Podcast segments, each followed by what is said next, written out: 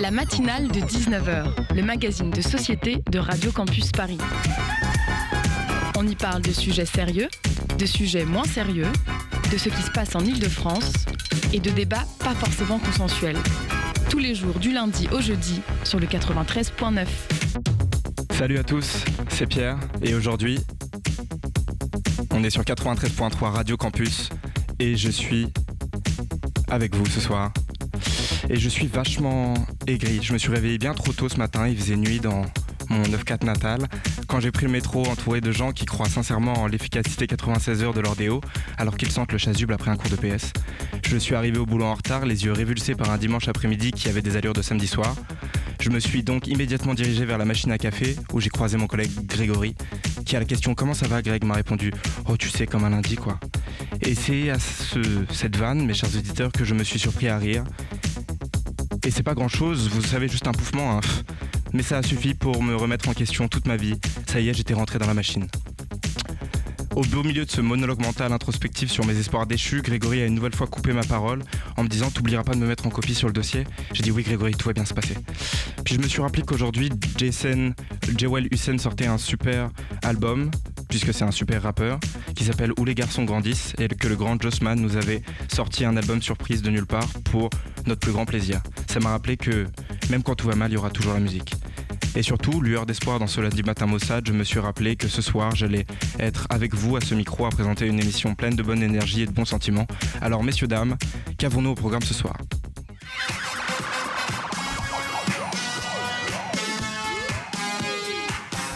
Ce soir, on aura une interview euh, à propos du cancer du sein euh, avec Mounia Elkoni, une très bonne anthropologue que nous aurons au téléphone. Ce sera fait par Constance.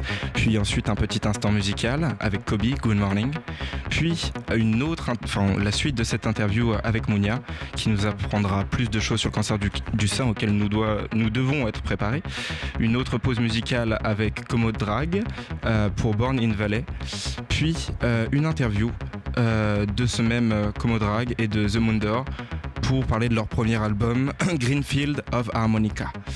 Puis enfin, une interview Zoom pour les primeurs de Massy et de Castres. Voilà, messieurs, dames, voilà ce qui nous attend ce soir. La matinale de 19h sur Radio Campus Paris. Alors, commençons, commençons, commençons avec l'interview, ma foi. Euh, nous arrivons à la fin du mois d'octobre et donc euh, à la fin du mois d'octobre rose, cette euh, campagne annuelle de communication destinée à sensibiliser au dépistage du cancer du sein et à récolter des fonds pour la recherche. cette période est, assez particulière pour notre invité de ce soir, qui n'est autre que Mounia El Kotni. Est-ce que vous nous entendez bien, Mounia, puisque vous n'êtes pas avec nous dans le studio ce soir? Oui, bonsoir, tout va bien de mon côté. Super, bonsoir. Euh, vous êtes euh, chercheuse anthropologue spécialisée notamment dans les thématiques liées à la santé et au genre, euh, ces deux sujets croisés amenant euh, à évoquer entre autres le cancer du sein et les discriminations qui l'accompagnent. Alors pour commencer, est-ce que vous pouvez nous expliquer pourquoi vous vous êtes spécialisée dans ces sujets-là et pourquoi ils sont si importants à vos yeux? Alors, ça fait une dizaine d'années que je travaille sur la question de la santé des femmes et surtout de la relation entre la médecine et les femmes et la façon dont cette santé est médicalisée. Euh, j'ai commencé d'abord à travailler au Mexique euh, dans un projet de thèse qui était une recherche engagée, une recherche-action auprès d'une association de sages-femmes traditionnelles qui visait à documenter l'impact des politiques de, de, santé, enfin les politiques de naissance, pardon, sur euh, la, santé des femmes euh, dans les zones rurales et la pratique des sages-femmes traditionnelles. Et ensuite, en finissant ma thèse et en revenant en France, j'ai rejoint un collectif qui s'appelle Notre corps nous-mêmes, où nous avons réédité un livre des années 70 sur la santé des femmes. Et en fait, plus je travaillais ces sujets, plus je me disais que c'est là où se nouent euh, des décisions très intimes, avoir un enfant, combien, comment, ne pas en avoir, et en même temps des enjeux très fortement politiques, puisque ces décisions sont liées à des politiques d'État, avoir accès à l'IVG, euh, si on n'en veut pas, euh, pouvoir accoucher à domicile, si on en veut, c'est notre choix. Donc je trouve que c'est vraiment des sujets qui se nouent, et je vous dis comment j'en suis arrivée au cancer du sein. Oui, je vous en prie. Euh, en fait, euh, en travaillant sur, ces sujets-là, je, fais aussi des formations euh, sur les questions de santé et, et de genre.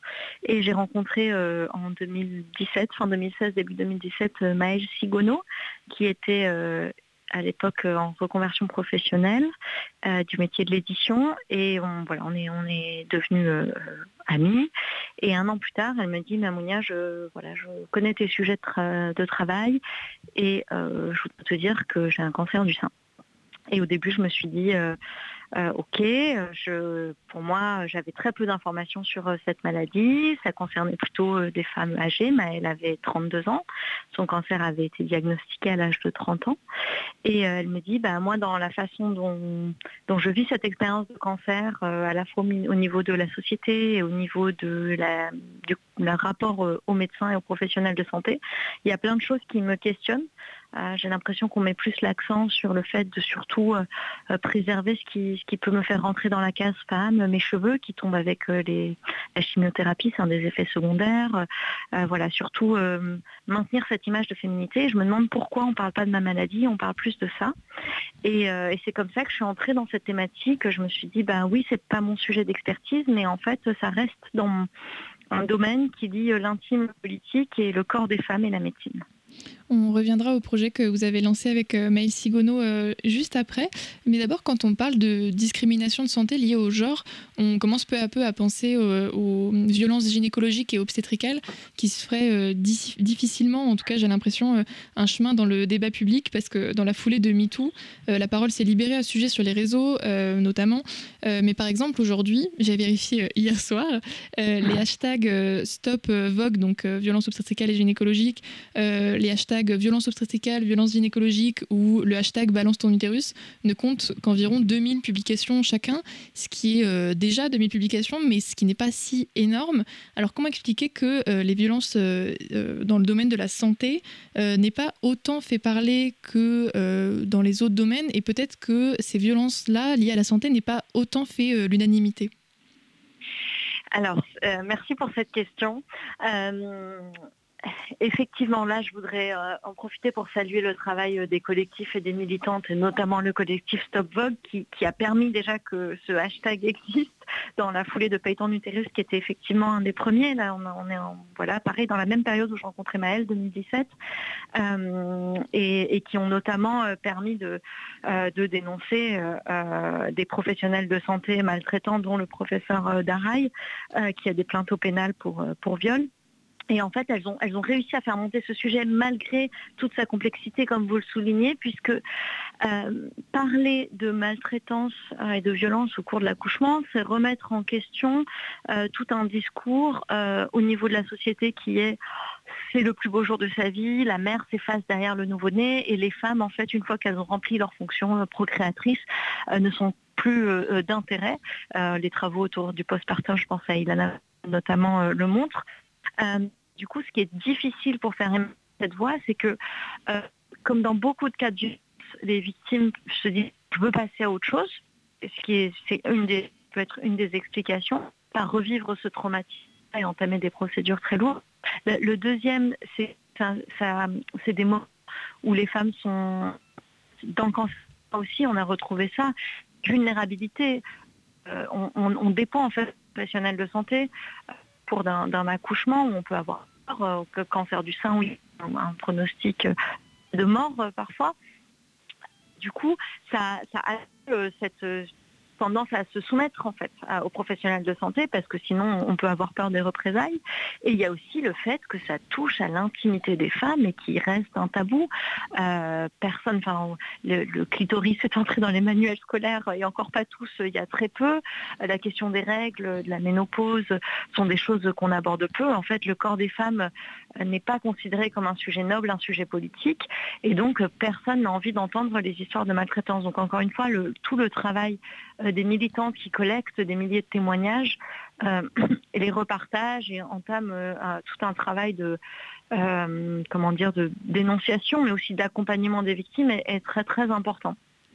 Mais il y a d'un côté euh, ce, mythe euh, euh, qui est vu comme très précieux de la maternité, comme accomplissement ultime de la féminité, etc. Mais même au niveau des associations féministes ou des mouvements, des collectifs que personnellement je peux suivre, j'ai pas l'impression que ce sujet soit si abordé que ça et que ces termes de violence gynécologique et obstétricale soient si rentrés dans le, le, vocabulaire de ces mouvements-là.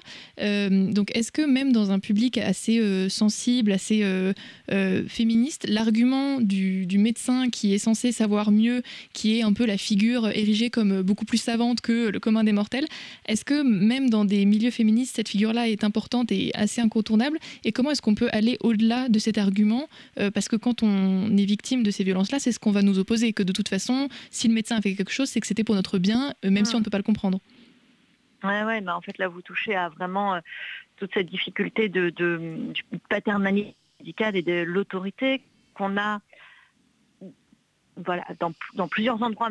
En France, c'est très fort, euh, où euh, voilà, l'effet blouse blanche, quoi. L'autorité est difficilement remise en question, que les médecins eux-mêmes ne se remettent pas sur la question des violences obstétricales. On voit très bien euh, des questions euh, du, Collège national des, psychologues obstétriciens en fait, qui, qui valorisent cette parole des patientes et donc de dénonciation des sexistes sexuelle, combien il faut, il y a une enquête qui est menée par les jours dans, dans le où il y avait une centaine et en fait l'ordre n'a pas bougé.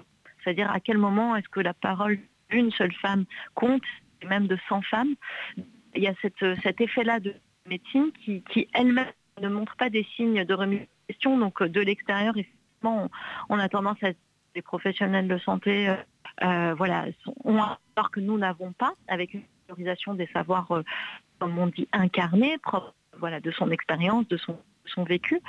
Euh, euh, et, qu'est-ce que je voulais d'autre là-dessus? Oui, commence quand même à penser les violences gynécologiques et obstétricales dans le continuum des violences sexistes et sexuelles. effectivement, j'entends ce que vous dites, que ça reste encore un sujet, on va dire, niche, à, à quelques milliers.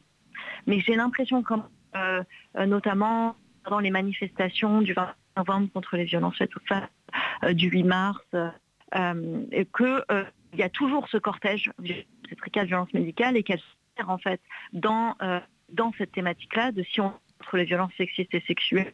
En fait, le suivi logique reste un incontournable, même parfois dès la tolérance, avec des examens beaucoup qui ne respectent pas des recommandations internationales. Donc en fait, on, doit penser ces violences le continuum de la vie puisqu'on est euh, potentiellement exposé euh, d'un très jeune âge euh, jusqu'à un âge beaucoup plus âgé. Est-ce qu'on peut imaginer une formation différente pour les médecins? Et notamment les gynécologues oui, on peut imaginer, on peut imaginer des formations différentes.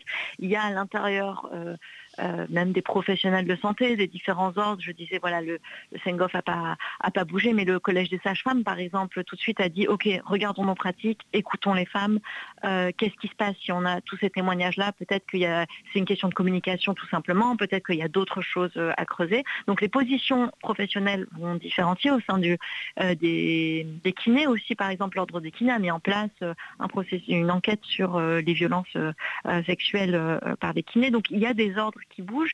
Et il y a aussi euh, des associations euh, euh, de professionnels de santé, je pense à Pour une meuf, pour une médecine engagée unie et féministe, euh, mais aussi parfois des initiatives individuelles ou locales euh, euh, dans des centres de santé, des professionnels vont remettre en cause la pratique et se documenter et s'informer. Donc ça, c'est des personnes déjà formées et dans la formation, bien sûr, il y a des choses à changer dans le curriculum. voilà, l'endométriose est enseignée depuis très peu et, et l'est très peu mais aussi euh, associé à des patientes. Le rôle des patientes expertes, notamment en, cancérologie, on le voit, euh, euh, augmente. Il y a une formation de patientes expertes. voilà, elles, elles, ont un rôle, une place qu'elles prennent auprès d'associations, auprès de, de, centres de santé, etc. On ne le voit pas, ça, dans la gynécologie.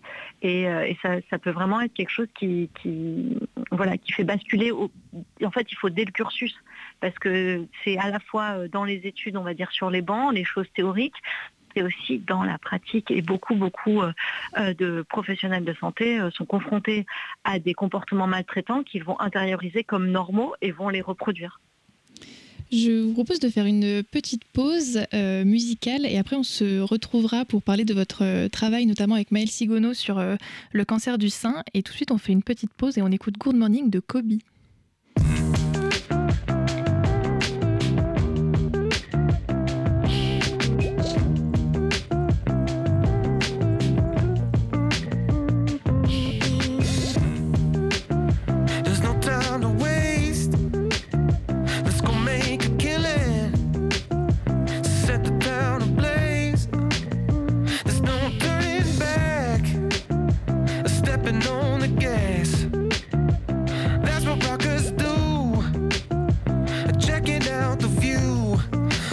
Sommes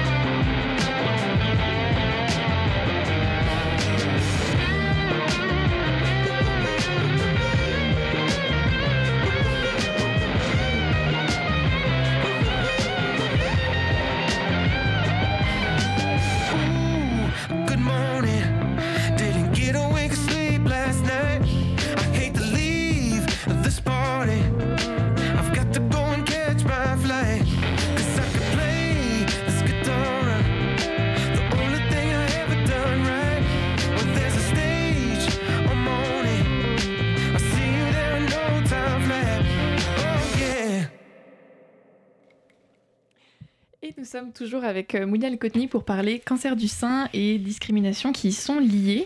Mounia, est-ce que vous êtes toujours avec nous? Oui, j'ai beaucoup apprécié cet intermède musical. moi aussi, moi aussi.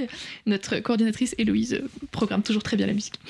Euh, donc, euh, on a parlé des euh, violences de santé liées au genre d'un point de vue assez général, mais il se trouve que par vos différents projets, vous êtes peu à peu spécialisé sur le cancer du sein et vous avez co-créé le podcast Impatiente avec Maëlle Sigouno que vous mentionnez tout à l'heure, qui était elle-même touchée par cette maladie. Et le podcast a été adapté en livre en 2021. Est-ce que vous pouvez nous expliquer pourquoi le cancer du sein est un objet euh, si particulier de discrimination? Alors, euh, je, vais d'abord donner euh, le contexte des chiffres, si ça mhm. vous va. Oui, je vous en prie.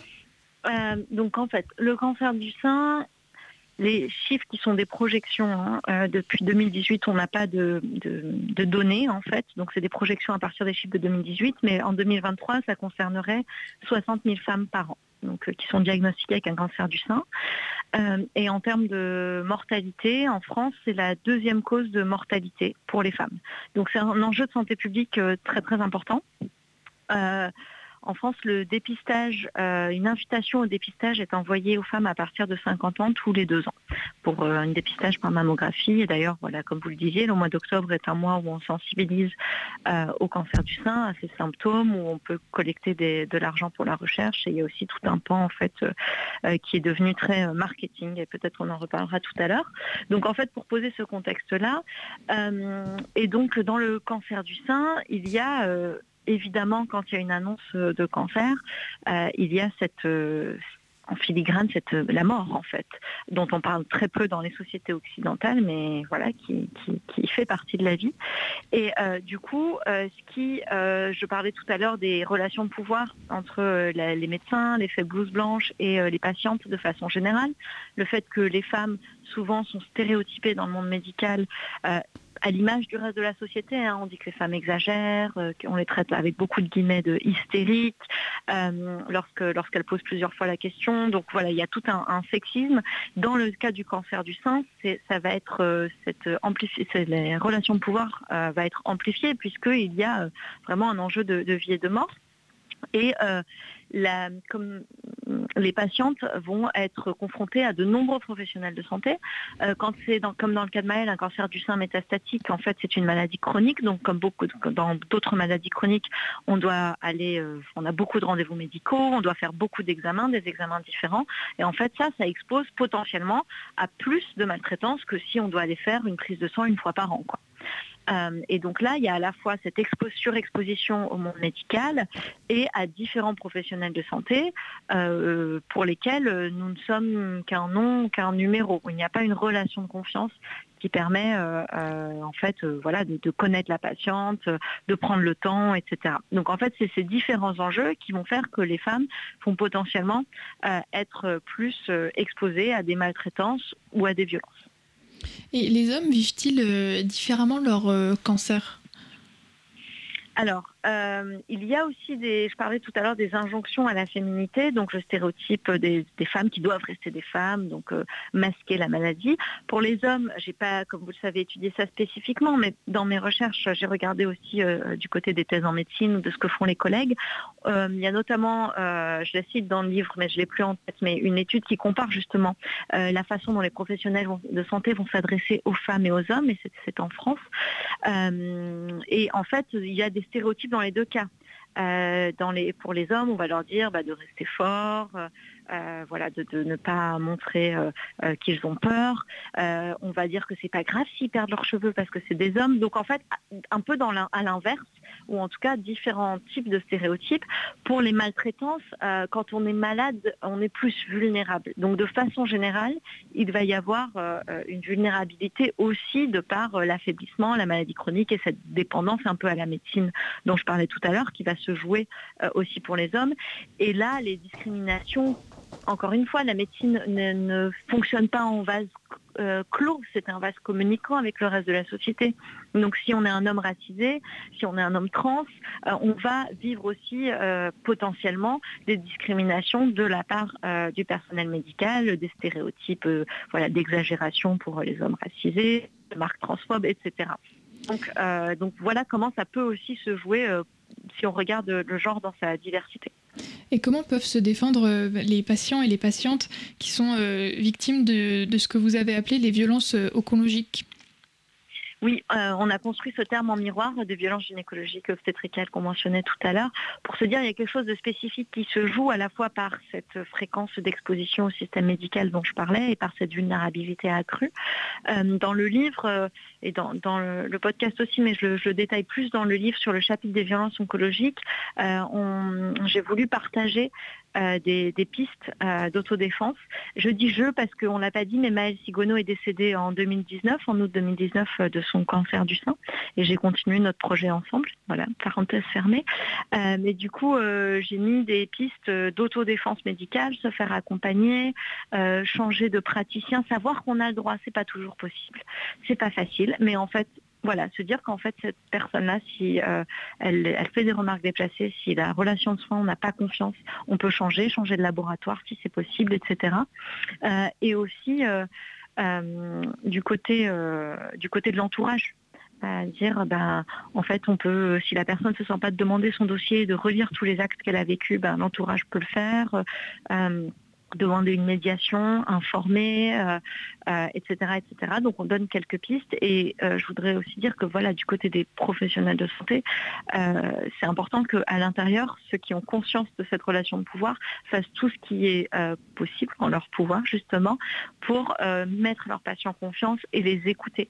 Et Maëlle avait rencontré celui qu'elle appelait le capitaine, qui était son premier oncologue, et j'en ai rencontré d'autres aussi qui valorisent leurs patients leurs patientes, les écoutent et les accompagnent et, aussi euh, agissent quand leurs collègues agissent mal. Et donc c'est très important pour nous, euh, Maëlle et moi, de dénoncer, euh, de se dire, enfin, c'est pas dénoncer, pardon, de travailler sur cette question des violences oncologiques parce qu'il faut nommer pour une meilleure médecine, pour un meilleur accompagnement. Donc c'est vraiment le personnel médical avec les patientes, les patientes avec le personnel médical et avec en fait tout le monde. Et se dire que le cancer du sein, en fait, ça ne concerne pas que les personnes qui ont un cancer et leurs proches, ça concerne vraiment euh, tout le monde et qu'il faut continuer à en parler parce que, y compris euh, dans les milieux militants, euh, souvent, on, voilà, les, personnes qui ont des maladies chroniques, euh, on minimise leur fatigue, on ne les écoute pas. C'est pas encore un sujet qui a émergé.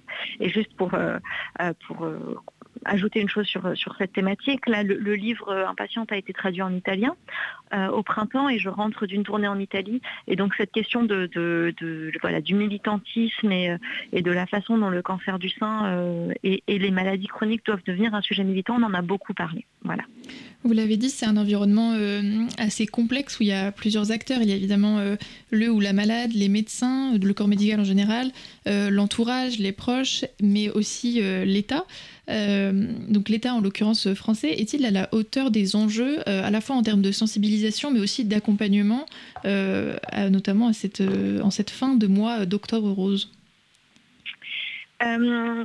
Pour moi, euh, le rôle de l'État, il y, a évidemment les plans cancer, il y a, euh, voilà, il y a euh, les campagnes d'information, de, dépistage, le soutien des instituts nationaux tels que l'INCA, l'Institut national du cancer, ou d'associations comme la Ligue contre le cancer qui font beaucoup, mais il y a un rôle qui n'est pas pris, c'est celui d'alerter, d'informer et sur la question environnementale et de vraiment, comme je, je l'ai dit tout à l'heure, on n'a pas en fait les chiffres, euh, on a des projections. Ça, c'est très alarmant. Euh, on n'a même pas des registres par euh, département où on pourrait vraiment lier euh, des choses telles que l'explosion à Rouen, à ZF à Toulouse, des, voilà, des zones viticoles, agricoles, où il y a une utilisation de pesticides à éventuellement, on le sait, hein, ce sont des, perturbateurs endocriniens sont, sont, liés au cancer.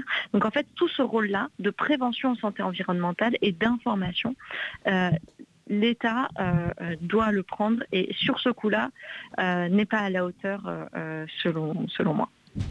Et quel écho a, reçu votre travail à la fois à l'échelle du grand public, mais aussi à l'échelle éventuellement de l'État? Est-ce que il y a eu un, certain, une certaine réaction en termes de politique de santé? Est-ce que vous avez senti un éventuel changement? Quel, quel écho a reçu votre travail? Alors, euh, du côté officiel, institutionnel, non. Du côté des médecins, très peu. Euh, il y a toujours euh, des, médecins informés et, avec lesquels voilà, le, livre et le travail se diffusent et qui informent leurs collègues, mais assez peu aussi. Hein. Beaucoup, comme dans le cas des violences gynécologiques obstétricales qu'on évoquait tout à l'heure, beaucoup de, méfiance de ce sujet, de, de rejet, etc de dire euh, mais tout le monde n'est pas comme ça. Euh, j'ai été dans une émission de radio où une médecin a dit mais pour moi c'est le mot violence qui est violent. Enfin, mm. ce genre de choses qu'on connaît. Euh, en revanche, du côté du grand public, le podcast a vraiment, voilà, il est sorti en 2019, beaucoup marché et, encore aujourd'hui, je reçois des messages de personnes qui redécouvrent et je suis très heureuse que la voix de Maëlle ait pu être enregistrée et qu'elle continue à accompagner des femmes. Euh, des personnes qui ont des cancers du sein.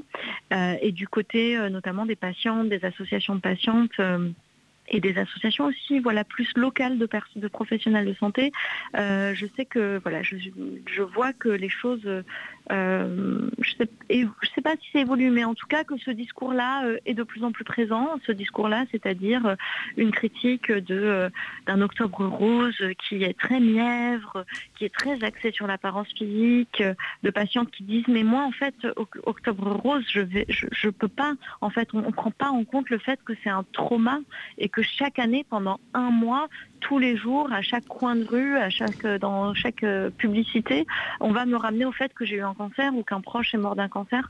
Donc euh, ça, je, voilà, je vois que cette parole-là euh, émerge et, et, que notre travail continue de circuler et d'inspirer d'autres travaux. Et ça, vraiment, voilà, la famille de Maëlle et moi, on en, est très heureuse. Eh bien, merci beaucoup, Monia, pour ce témoignage très touchant et très informant. On, va vous quitter on va vous remercier et on va lancer euh, Como et The Monodore Born in Valley.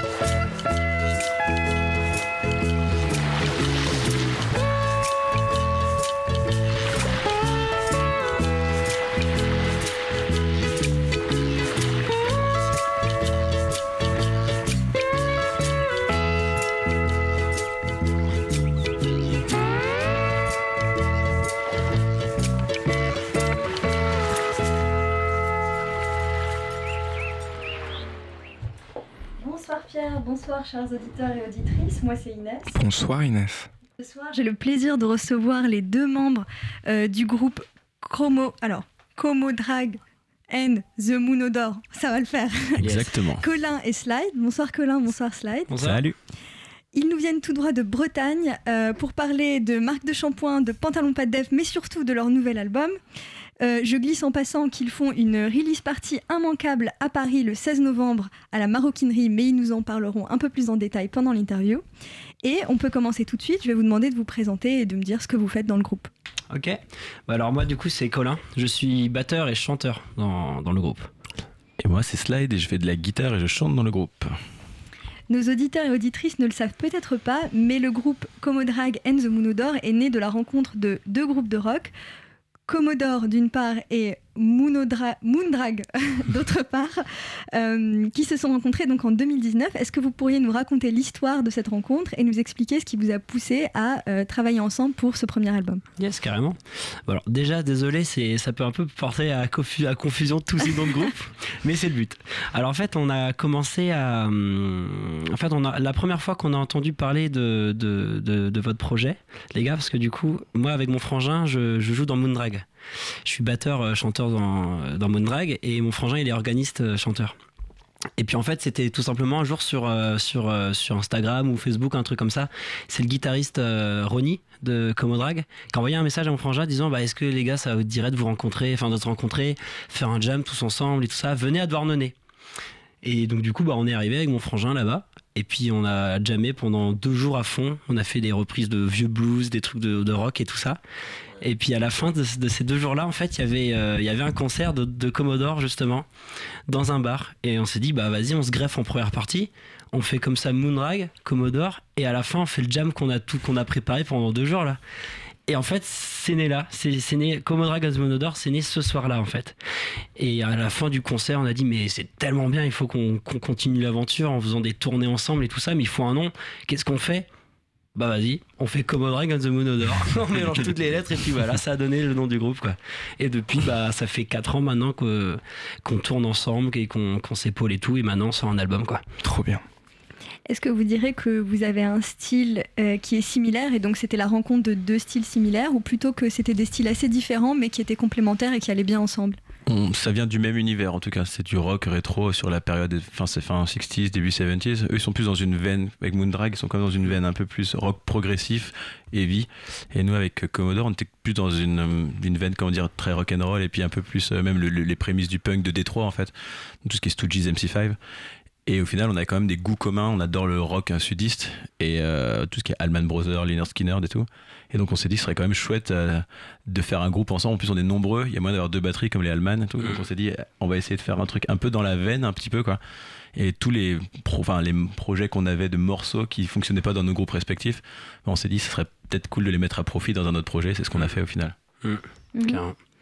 Justement, en faisant un petit peu mes recherches, j'ai pu lire que vous vous revendiquiez du heavy psychédélisme. Est-ce que vous pourriez expliquer à nos auditeurs et auditrices ce que c'est et ce qui explique que euh, ça, vous, euh, ça vous parle comme, euh, comme style? Bah, carrément, en fait, le, le style heavy psychédélique, c'est un gros, c'est né à la fin de, de, de- de l'année 1967, en fait. C'est vraiment venu avec les, les gros riffs de guitare et les gros trucs psychédéliques, comme on fait les Beatles, etc., sur, sur le White Album et tout, Mhm. en fait, tu vois, sur des morceaux comme Helter Skelter, et ça, c'est vraiment des, le début du gros rock un peu heavy, quoi. enfin, et, et ce style-là a donné naissance au stoner, tu vois.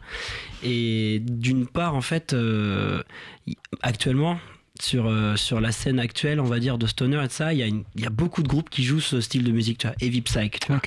Et euh, nous, avec Moonrag, justement, on aime bien revendiquer un peu ce style un peu enfoui, tu vois, mais qu'on aime bien ressortir un peu comme ça de sous les fagots, parce qu'en plus, le nom, il fait peur, tu vois. et donc, du coup, on s'est dit, ah, ça, c'est badass. Et donc, Moi, ça m'a fait peur en tout cas. bah, voilà. C'est mission accomplie. Et donc du coup, bah, on- ouais, carrément, on revendique un peu faire, euh, enfin, de faire ce style qui est un peu oublié, tu vois, et le remettre un peu au, au- au goût du jour. ouais. Ça marche. Et est-ce que heavy psy- psychédélisme, ça euh, couvre bien tout ce que vous faites ou est-ce que vous définiriez votre style avec d'autres termes euh, associés Pour, pour la partie Comodrag, on dit qu'on fait du rock armoricain parce que c'est vraiment un truc un peu classique rock, on va Ouais. dire, et rock, rock sudiste un peu. Hein. Mm. Ça a toutes ces influences-là. Mais après, on, a, on passe aussi par des moments un peu, un peu plus pop, comme des morceaux comme It Could Be You, qui est un morceau, une sorte de balade en fait. Mhm. Donc on est plus vers un truc un peu plus anglais quand même. un peu plus ouais, 60s, carrément. un peu on va dire, mais au final Mhm. ça reste quand même la, la, enfin, la veine principale du projet, c'est quand même du rock, euh, rock euh, traditionnel, on va dire, rock Ouais. sudiste. Ouais, on s'est donné un peu une période de 1967 à 74. On a fait un peu le, le, le mélange de tous les groupes qu'on aimait bien. 74. Quoi? Août 74. Août là. 74 directement. Précis, ouais. précis. Précisément. et puis euh, on a fait un peu le, melti- le, le mélange de, de- de tout ça et ça a donné du coup bah, le style d'un peu de Commodore quoi. C'est un peu le- la messe du rock and roll best of quoi de ces années-là quoi. Ça marche. Est-ce que vous avez des inspirations euh, non musicales? Bah ouais, sans doute. Comme, comme un peu tout le monde, je pense que tout ce qu'on. Enfin, tout. N'importe quel musicien, je pense, a forcément des, euh, des, euh, des références qui vont après jouer sur sa musique, que ça soit des trucs, euh, des trucs esthétiques, de la peinture, de la littérature. Ça va forcément jouer sur, sur, sur tous les thèmes sur lesquels on peut aborder dans, dans les paroles, ou bien même des trucs artistiques, tout simplement. quoi. C'est une émulation, couleurs, ça. ouais, un mélange. À titre Ouais. personnel, j'ai un fort penchant pour le Beaujolais nouveau. On a une passion en commun. ça. Excellent. Je pense qu'on n'est pas les seuls. Ouais, ouais, je pense aussi. ouais. C'est une passion commune à la France. Exactement. Euh, alors, on vous reçoit ce soir pour parler plus particulièrement de votre euh, premier opus, Greenfields of Armorica, qui est sorti le 20 octobre 2023, donc c'est tout frais. Déjà, félicitations. Et ma première question, c'est pourquoi ce nom? C'est un hymne d'a- un hymne d'amour à la, je pense, que c'était un- à la Bretagne en fait, parce qu'au final, on, on est très très fiers de notre région, très chauvin. Et euh, on trouvait ça assez chouette aussi de pouvoir parler de ce qu'on connaît en fait au final, parce que mine de rien, on fait une musique qui est quand même américaine de base. Enfin, c'est dont les racines puisent en, euh, comment dire, sur le blues, le rock ricain vraiment. Et on trouve ça assez marrant de se définir en tant que rock armoricain. Et du coup, je pense que la majeure partie des titres ont quand même été composés dans cette sphère-là aussi, en, en reprenant les, on va dire, les codes de cette musique, mais en s'appropriant les textes, euh, comment dire, euh, avec notre histoire en tout cas, Mhm. bretonne. Et justement, pourquoi ce choix de chanter en anglais plutôt qu'en français ou même en breton? Bon, soit c'est pour avoir un message international et Mhm. toucher le plus de personnes, quoi. Voilà. Et que le style de musique vient de là aussi. Je pense qu'on est quand même, bah, enfin, même de ce qu'on écoute en tout cas chez, chez nous, on écoute quasiment que du rock anglo-saxon. Donc euh, c'était une, une évidence de, Mhm. de chanter en, en anglais en tout cas pour nous. Et comment est né le, le projet de cet album? Bah, après le live au final, parce qu'en fait à la base c'était un groupe vraiment qui a été créé pour le live, parce que comme on le disait en fait à la base, on avait, euh, on tournait avec nos projets respectifs et on se retrouvait à la fin de chaque concert pour justement jammer en fait sur des reprises. Et à la fin on s'est dit ce serait, ce serait chouette, justement c'était pendant le Covid, on avait quand même du temps à tuer comme tout le monde, Mhm. et on s'envoyait des tracks à, à droite à gauche, et puis euh, on voyait que ça commençait à prendre forme et qu'on se marrait bien en fait à faire ça. Et à l'issue de, euh, du, du, enfin, du confinement, en fait il y a eu un festival de, de nos potes qui s'appelle In the Moon Fest Mhm. De la, pour l'association Planète Pesto. Et en fait ils avaient euh, une captation vidéo. Et on avait créé trois morceaux pour l'événement. Et la captation a bien fonctionné. Et du coup euh, les gars du coup de Moondrag ont envoyé ça à Jean-Louis Brossard qui nous a programmé au trans. Mais on a Transmusical de Transmusical de Rennes, Rennes, pardon autant pour moi. Et en fait il s'avérait qu'on avait que trois morceaux et qu'il nous a programmé euh, un set entier. Et nous on pensait que c'était l'année d'après. Donc on s'est dit on est tranquille. On, on a un an pour faire un set. Et en fait non on avait 4-5 mois. Donc euh, autant, autant vous dire que c'était un peu compliqué. On est un peu stressé mais du coup c'était un stress assez euh, assez chouette au final Ouais, parce que ça nous a permis de créer un set dans l'urgence. Ouais. et le set a été créé donc pour le live. Et là, à la base à, enfin à l'issue de ça on n'avait pas d'autres dates. Mais le live a plutôt bien marché au trans. Et notre booker nous a programmé après pour l'année suivante. Et on a vu que la sauce prenait plutôt bien. Et donc on s'est dit allez maintenant qu'on a le set c'est maintenant euh, c'est le temps euh, de poser ça sur sur une galette quoi. Et puis euh, Mm. on a on était en studio chez Guzzu notre euh, chanteur charismatique et bassiste qui a son studio qui s'appelle Taf Panoramix à Saint-Divy en terre sainte finistérienne et euh, Amen. Amen exactement et du coup euh, voilà comment le projet euh, est devenu un peu plus concret on va dire. D'accord. Et euh, vu que vous êtes sept, comment se passe l'écriture musicale? Est-ce qu'il y a certaines personnes qui sont C'est plus... hyper compliqué, c'est hyper complexe. Justement, on est Comment tellement vous nombreux vous, pour jouer. Bah, ça, ça a été ça le challenge un peu du, du, du projet parce que on a, du coup on a dû com- composer et écrire tout ça avant les trans en très peu de temps, ce qui fait que niveau organisation c'était un peu galère, c'était un peu qui est dispo. Ouais. Et voilà, et en fonction des dispos de chacun, on a réussi à se faire des répétitions à droite à gauche, des- à, Rennes, à Douarnenez, à Paimpol, euh, là où on habite quoi. Mhm. Et euh, du coup, c'était, on a un peu composé par pupitre, c'est-à-dire on a fait 3, 4 musiciens, 5 musiciens, et puis petit à petit, tout le monde a amené sa patte, et du coup, on a composé les 8 titres de cet album comme ça, quoi, un peu pupitre par pupitre. On a eu 2-3 répétitions, on était vraiment tous ensemble. Mhm. Et là, on a vraiment fignolé tous les détails et on a tout le, tout le monde a validé les trucs qu'on a, que tout le monde avait trouvé, tout ça quoi. Ok. Et qu'est-ce que vous pensez du résultat final? Bon, on est hyper content. hein. On est hyper content de ça. on ouais. s'amuse plutôt bien donc c'est Mm.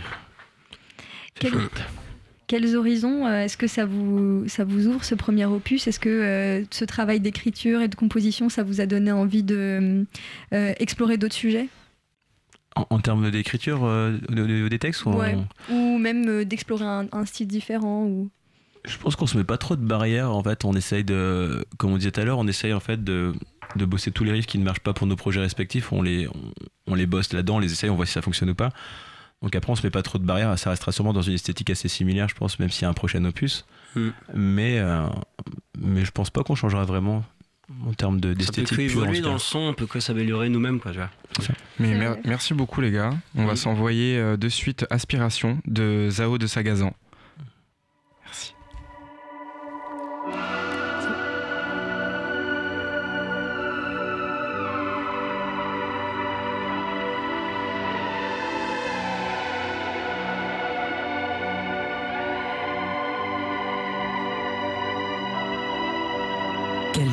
Quelques aspirations et la spirale commence pour de l'inspiration. Madame caresse la démence, mais jamais ne s'arrête et jamais ne s'arrêtera. Cette fois dans la tête qui toujours la ramènera à sa jolie cigarette, à sa jolie cigarette. Cigarette de celles qui font tourner la tête. Quelques aspirations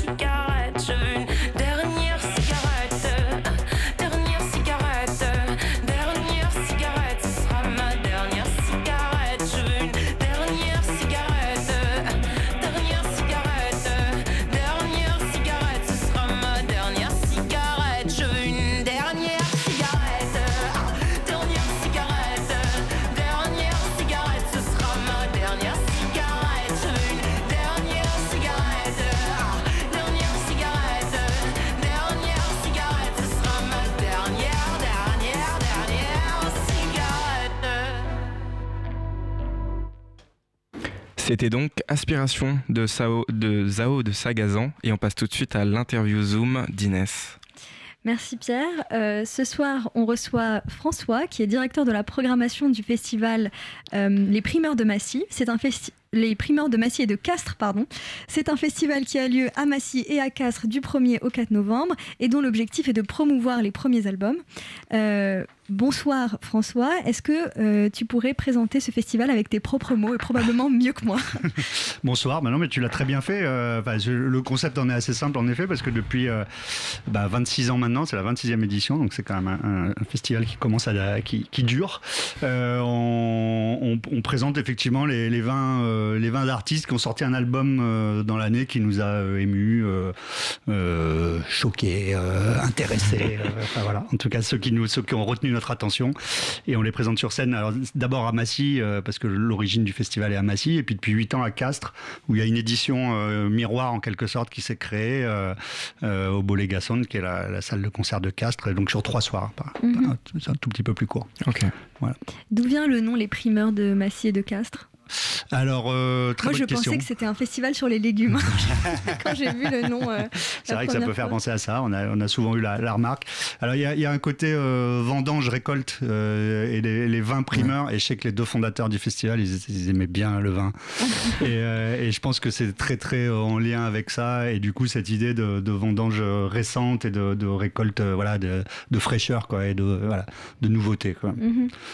Le festival aura lieu au Centre culturel Paul Bayard, qui a ouvert en 1994 et qui se veut un lieu de célébration des musiques actuelles. Est-ce que ce lieu a une signification particulière pour vous? Oh bah oui, c'est là où je vais tous les jours travailler. non, non, mais c'est une, une très belle salle euh, de concert donc à Massy et qui, et qui, et qui effectivement est- qui date même d'il y a plus longtemps. En fait, depuis 94, et le lieu s'est spécialisé sur la musique, mais c'est un lieu culturel qui est encore plus euh, ancien euh, sur la ville de Massy. Mais c'est une très belle salle de concert, une SMAC comme dans le jargon des, Du, du ministère de la Culture, la scène de musiques actuelles. Et donc c'est vrai qu'on a une programmation toute la saison de concerts, euh, tout très éclectique. Nous on a on a une vision très large de la musique. On défend, euh, voilà, on défend pas une chapelle, le rock, le rap, l'électro, le, le jazz. Voilà, on aime, euh, on, on aime toutes ces musiques-là. On essaie de les présenter euh, le, le plus possible dans la, dans la saison et aussi dans le festival, parce que comme vous l'avez peut-être vu, là, les, les soirées sont très éclectiques aussi. Mhm. Justement, comment est-ce que vous avez sélectionné les artistes qui seront présents au festival? Euh, bah, c'est un travail de, repérage qui se fait un peu au, long cours, quoi. C'est-à-dire que là, par exemple, pour les primeurs 2024, moi j'ai déjà euh, pas j'ai déjà un fichier euh, avec tous les trucs qu'on a commencé à repérer. On est trois à programmer, hein, je suis pas tout seul. Euh, et du coup, ben, on note un peu les, artistes qu'on découvre, dont on apprend qu'ils vont probablement sortir un album parce que ça y est, ils ont sorti un EP, qu'on les a déjà vus dans d'autres festivals ou sur d'autres scènes. La proximité de Paris permet d'aller euh, beaucoup en concert, euh, voir des, des, jeunes, des jeunes artistes. Quoi. Mhm. et, et donc on fait ce travail-là de, de repérage et puis on les suit. Et il y a des artistes comme ça qu'on voit, euh, voilà, qu'on suit depuis un an et demi, deux ans, et puis, et puis arrive le moment du premier album, et, euh, et on les connaît bien. Nous déjà en tant que programmateur, le public les connaît pas forcément encore, Ouais. mais, mais nous, on, voilà, on, on sait ce qu'ils ont sous, la- sous la pédale, comme on dit. Et justement, de grands artistes ont fait leur première scène au festival Les Primeurs de Massy. Euh, je pense par exemple à Juliette Armanet ou à Trio. Euh, Est-ce que vous avez des, hum, des chevaux sur lesquels vous pariez pour, euh, pour, la, pour la suite euh, Ah, sur cette édition Voilà, là, il y, a- il y, a- il y, a- il y en a un qui est déjà très très bien lancé. On Mhm. vient de l'écouter euh, sur votre euh, sur les ondes. Là, c'est Zao de Sagazan. là. Elle est déjà en train d'exploser euh, plus que, plus que beaucoup d'artistes à ce moment-là. De leur, euh, quand, ouais, ça fait quelques mois qu'elle a sorti son album et elle, elle- elle cartonne et c'est super parce que le projet est hyper bien. Après, moi, je, je me, je me- c'est toujours très difficile de savoir les. De de les- la voilà, voilà. hein. Là, il y a un artiste comme Chien Noir dont on voit bien qu'il a un- une visibilité un peu, un peu, un, un peu, un peu plus forte que d'autres euh, artistes de la programmation. Euh, les Bandits Bandits, je pense, pourraient euh, sur l'esthétique rock euh, faire quelque chose. Euh, Voilà, c'est très. euh, moi, j'ai- Mais est-ce que vous je avez suis- des chouchous comme tous les programmateurs, je me suis planté aussi souvent que j'ai.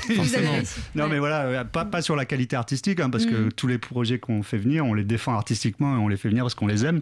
Mais après, sur euh, lequel va, va tout casser? Alors, une Zao, par exemple, effectivement, euh, je l'ai programmé très tôt parce que, parce que je- voilà, là, il y avait un peu tous les ingrédients qui étaient réunis pour. on le sentait, quoi, que, Mhm. que ça risquait de, de, de tout casser et ça a été le cas, quoi. Et euh, voilà. Moi, après, moi, moi les, les projets que je préfère dans le. Enfin, que je préfère, Ouais. je les aime tous, hein, mais. Il y a des projets très spécifiques euh, Oui. que, que j'aime et j'aime aussi ça dans le festival, c'est-à-dire à, à un moment donné amener euh, des, des projets très Mhm. singuliers avec des esthétiques qui sont pas forcément. Commune. Oui. Ouais, c'est ça. Et, et- et puis les glisser là et les gens vont découvrir quelque chose, euh, voilà, de- d'un peu d'un peu différent et, et c'est aussi ça qu'on joue quoi sur le festival. Ouais. Et justement, quels sont vos projets préférés? Bon là par exemple euh, un, un projet comme Glow que j'aime beaucoup, euh, donc rap électro avec une tension assez assez importante, enfin voilà un, un discours très euh, très radical. Il y a, il y a euh, Poilu Eda, alors là, là on est dans le on est dans le spé, c'est la rencontre entre un groupe de mat rock noise français et une euh, une chanteuse, mais c'est pas vraiment une chanteuse, c'est japonaise, mais c'est quelqu'un qui qui narre des, des histoires, alors en, en les scandant comme ça, et donc c'est une rencontre qui est totalement improbable, mais moi qui me, enfin, et je pense que sur scène les gens vont, vont vivre quelque chose quoi. Alors Mhm. ça plaira peut-être pas à tout le monde, mais euh, c'est aussi voilà le propre Mhm. d'un festival qui propose des choses très différentes, c'est que les- des fois les gens, eh ben, il y a un des artistes dans la soirée qu'ils aiment moins, eh ben, ils vont boire un coup à ce moment-là et puis, et puis tout se passe bien. hein. Mais, Ouais, mais exact. voilà, c'est des projets aussi très singuliers comme ça qu'on aime, euh, qu'on aime bien défendre et placer dans le festival. Quoi. Mhm. Est-ce qu'il y a une particularité sur cette édition euh, du festival? Euh, C'est vrai, euh, merci Marie. non, on va, on va, euh, on- on- on- en fait, il y a notre, le- la, la personne qui a fait le, le créateur, qui a créé tout l'univers graphique du festival pendant depuis 26 ans, euh, s'arrête Ok. cette année. En fait, on fait une rétrospective et il fait une rétrospective de, de tout ce travail euh, de création graphique Mhm. qui va être exposé comme ça euh, un peu partout dans, le, dans la salle et dans le festival.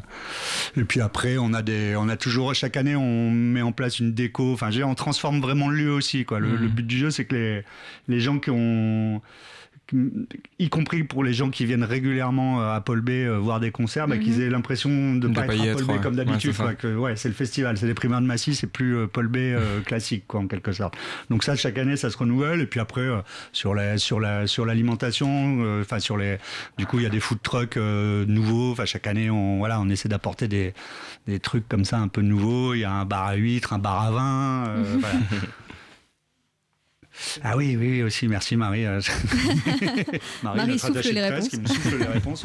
Merci, On Marie. a, on a aussi euh, effectivement le, le plutôt que de, de faire un stand, enfin de créer un objet euh, type t-shirt du festival et tout, on a on a décidé de, de, le, de le créer en direct tous les soirs. Alors c'est un, un visuel qui a été créé par notre graphiste. En fait, ils vont le sérigraphier. Les gens peuvent venir avec leur propre t-shirt ou un- une fringue Ah ouais. sur lequel on peut sérigraphier. Et voilà, et ça va, et ça va faire des, des objets comme ça personnalisés. euh, voilà, c'est une petite, euh, petit truc qu'on a déjà fait l'année dernière pour le coup qui avait super bien marché. C'est super, c'est assez collant en plus comme euh, démarche. Voilà, c'était Euh, l'idée aussi. Ouais. Quel est le public de votre festival? Bah, c'est un public très, euh, très éclectique, très large en fait, du coup, euh, parce que bah, vous voyez la programmation, c'est un public de mélomanes, moi je dirais quand même, Mhm. c'est des gens Mhm. qui, qui ont l'esprit assez ouvert pour se dire, euh, bah, on vient découvrir. Moi j'aime bien discuter avec des gens parce qu'il y en a, et même certains habitués de- du festival me disent, mais euh, on n'écoute rien avant de venir. Mhm. Ils prennent des, des places de concert, soit ils ont entendu parler d'un artiste, ou voilà, mais les autres, ils, ils vont pas les écouter, ils aiment les découvrir. Et moi, c'est ce que je trouve que c'est ces gens-là qui ont capté le mieux le- l'esprit du Mhm, festival. Quoi. ouais. C'est-à-dire, ils viennent les oreilles vierges. C'est ça. Ils sont là pour se faire surprendre et pour Bah, découvrir c'est des hyper choses, important Donc, euh, d'avoir euh, des esprits vierges qui viennent écouter ça parce qu'on dit souvent qu'un premier album c'est la somme de toute une vie en fait qui donc qui- que le que le musicien vient livrer devant ce public donc c'est déjà hyper important qu'il ait un public et que ce public là soit, Bah soit ouais, amené c'est- à c'est c'est la force du festival, c'est-à-dire que les, les- voilà, les- il y a des gens qui sont hyper réceptifs la plupart du temps. Si euh, pour nos projets qui sont parfois un peu plus comme celui dont je parlais, euh, comme Poilueda, qui sont un peu plus clivants, les gens vont, vont peut-être sortir de la salle une partie, mais il y a toujours du monde qui reste parce qu'il y a beaucoup de monde. Donc, euh, voilà. Bah, merci beaucoup François Merci, beaucoup. Merci On rappelle reçu. que le festival euh, Les Primeurs de Massy et de Castres est du 1er au 4 novembre. salut